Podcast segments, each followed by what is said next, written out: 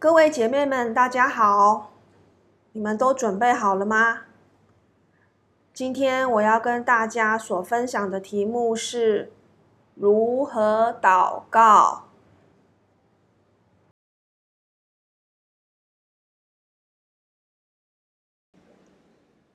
但以理让我们知道，他宁可跟狮子同处一夜，他也不愿意一天不祷告。因为丹伊里他也知道，只有在祷告的时候，信心才是无所不能的。我想我们应该都能够同意，与神同处一段时间，胜过与人相处一辈子。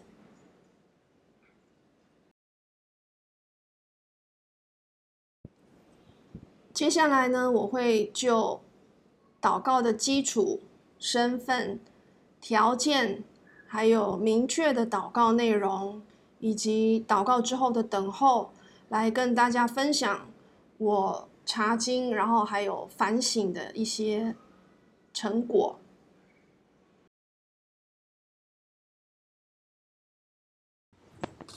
现在我们就来看第一点，祷告的基础就是要读圣经。我们可以一起来复习。腓立比书第四章第六节，我们可以一起念，或者大家可以在心中默念。应当一无挂虑，只要凡事借着祷告、祈求和感谢，将你们所要的告诉神。所以神真的很希望我们可以一无挂虑的凡事跟他祷告。祈求跟感谢，圣经教导我们祷告的对象是向父神，并且我们是奉着耶稣基督的名来祷告。我们祷告的方式，这里讲的是我们自己独自的祷告，是要在暗中的，不是故意给人看的。因为神也会在暗中来观察我们对他的祷告。马太福音第六章五到七节也提醒我们，不要用重复的话，好像神听不懂那样。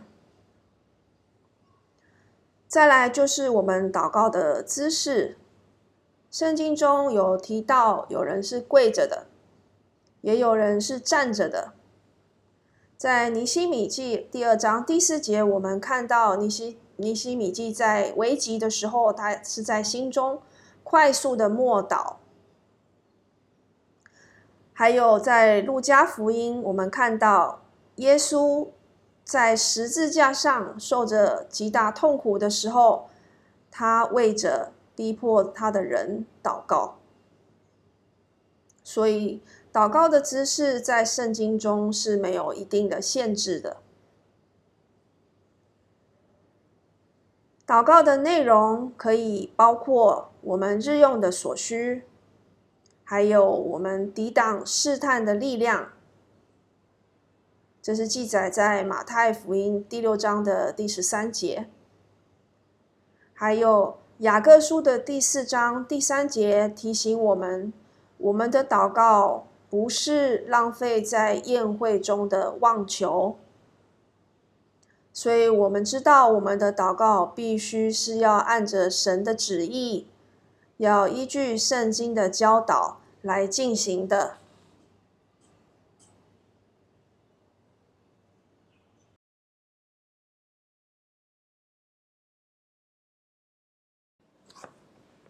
第二点，我们来看我们祷告的身份。成为基督徒之后，我们就是天父的孩子了。我们虽然是他的孩子，但是我们还是要对天父保持着敬畏的态度，要为他所做的一切而感谢他。有一句话提醒了我，他说：“赞美神能改变万事。”我觉得我赞美神和感谢神的部分太少了。诗篇一百五十篇第二节告诉我们，要因他大能的作为赞美他，按着他极美的大德赞美他。假如我能够多赞美神，我必定也能够更加的感谢和敬畏他。神是配得我们的感谢和赞美的，因为一切美善的事情都是从他而来。再来，我们一起读马太福音十八章三到四节。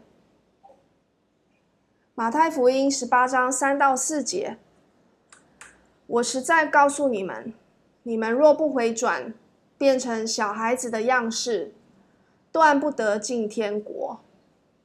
所以，凡自己谦卑像这小孩子的，他在天国里就是最大的。有一个故事。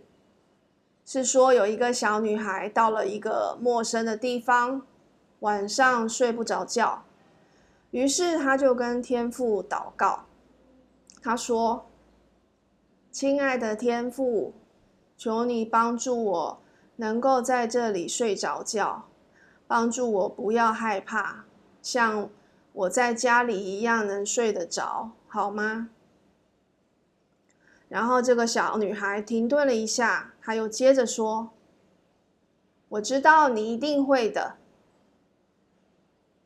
所以从这个小女孩身上，我可以学习到她如何的在神面前坦诚她自己的情绪，毫无保留的向神来祈求他所需要的一夜好眠，并且他也。很谦卑的在神面前，并且相信神一定能够应许他所祈求的事情。所以，记得我们小孩子的身份，可以帮助我们像小孩子一样，要学会常常感谢我们的父亲，还有我们要如何的在天父面前谦卑自己。除了感谢天父给我们日常所需的帮助之外呢，还有很重要的事情，我可以来感谢他。第一点，就是为弟兄姐妹来感谢神，感谢我一开始学习神的话语到现在一路走来呢，曾经受过的弟兄姐妹的鼓励和帮助。就好像保罗在腓立比书一章三节曾经写下：“我每逢想念你们，就感谢我的神。”我想，如果我常常在祷告中想起弟兄姐妹曾经对我的爱心跟帮助，我一定会得到加倍的福气，也会得到加倍的喜乐。第二点。也要为神成全我们的祷告来感谢他。在路加福音十七章，我们看到有十个长大麻风的病人得到耶稣的医治，可是后来却只有一个回去感谢耶稣。所以我也常常会忘记天父是如何的成全了我的祷告，在各个方面。各个人生阶段，他是怎么样的应允我，或者是帮助我？第三点，要为我们的救恩感谢神。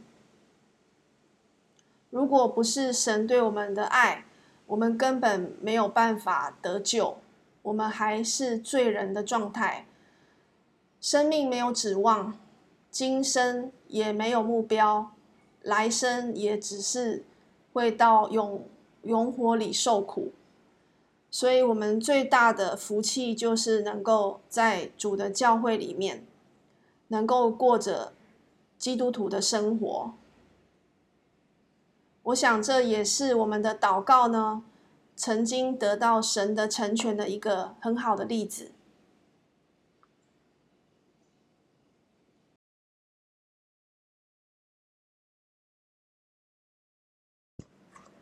第三点，我们来想一想，祷告的条件。祷告是有条件的吗？如果身为基督徒的我们犯了罪，神还会听我们的祷告吗？省察自己，包括承认自己的罪。我们知道自大还有不祷告也是一种罪。基督徒如果犯了罪，该怎么办呢？我们一起来读约翰一书一章九节。约翰一书一章九节：我们若认自己的罪，神是信实的，是公义的，必要赦免我们的罪，洗净我们一切的不义。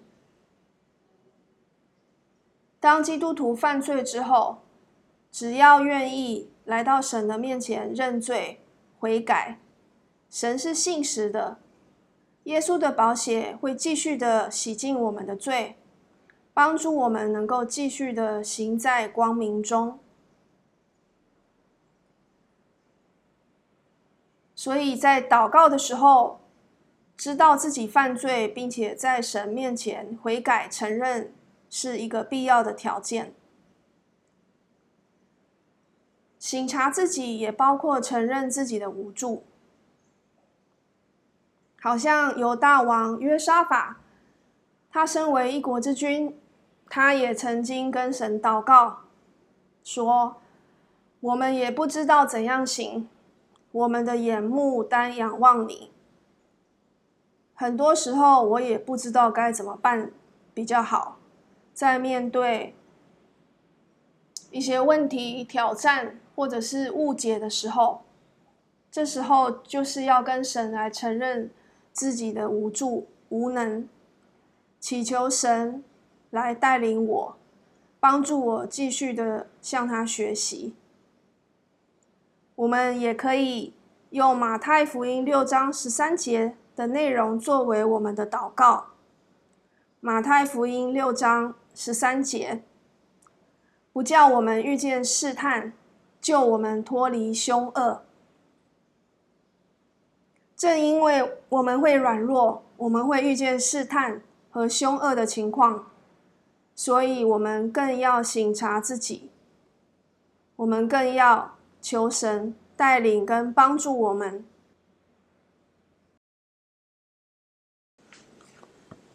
刚刚我们讲到了祷告的基础、身份、条件。接下来我们讲讲我们祷告的内容，需要是怎样的内容？所有的祷告应该都要明确。虽然神已经知道了我们的需要。神还是希望我们向他明确的祈求，包括我们为人祷告的名字，还有我们要祈求的事项，都要尽可能的明确。我们可以有怎样的祷告内容呢？我想我可以为弟兄的属灵情况来祷告，就像哥罗西书一章九节的。要为彼此有属灵的智慧悟性，满心知道神的旨意来祷告。雅各书五章十六节也说到，我们弟兄姐妹要彼此认罪，互相代求。这些都是要对弟兄的属灵的情况有所关心。有所介意，因为耶稣他也是这样子的为使徒彼得祷告的。我们可以一起来读路加福音二十二章三十二节。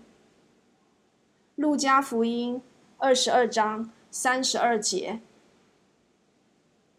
但我已经为你祈求，叫你不至于失了信心。你回头以后，要坚固你的弟兄。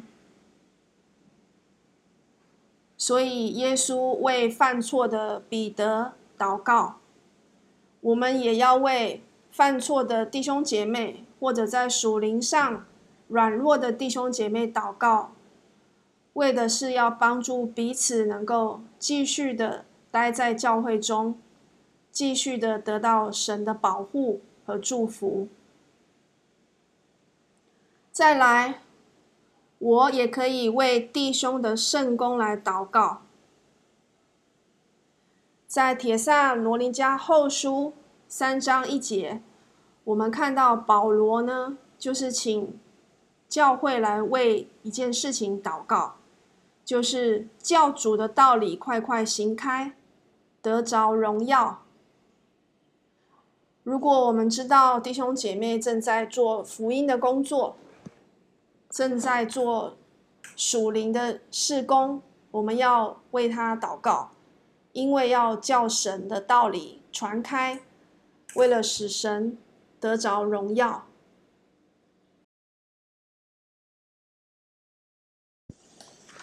我们还可以有怎样的祷告内容呢？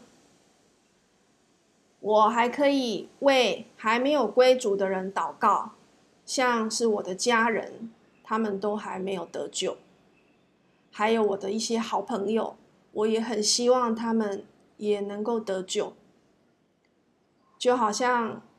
提摩太前书二章四节所说的，他愿意万人得救，明白真道。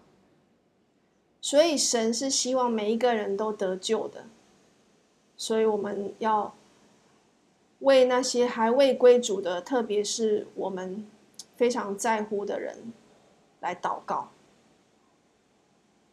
再来，我可以为教会祷告，为教会的传道工作哦，就是教会整体的，还有教会的服事工作，譬如说，呃，查经啊、敬拜啊这些事工，还有教会的布道会、研讨会等等，这些都需要我们的祷告。还有，我也可以为生病的弟兄姐妹祷告。因为呢，为他们祷告呢，是可以兼顾跟支持他们的信心。常常有很多生病的，或者是年迈、身体不好的弟兄姐妹，他们的信心会受到影响。这时候呢，我们就要有出于信心的祈祷，让神能够在他的信心上能够兼顾他们。我们也可以为政府祷告，就像在提摩太前书二章二节所讲的，希望我们的政府能够让我们可以继续敬虔平安的度日，这是我们应该也能够为政府所祷告的。在很多国家是没有敬拜的自由的，希望我们能够一直拥有这样的。权利这样的福气。最后，我们讲祷告之后要怎么办呢？祷告以后呢，要让神有说话的机会，要听神对我们说的话，因为这将带来极大的改变和喜悦。就好像撒母耳曾经跟神说。仆人静听。我们在祷告之后，难道也不该像撒母耳一样，让神说话吗？在约翰一书五章十四节到十五节，我们可以一起来念这两节很好的经文。约翰一书五章十四节到十五节。我们若照他的旨意求什么，他就听我们。这是我们向他所存坦然无惧的心。既然知道他听我们一切所求的，就知道我们所求于他的，无不得着。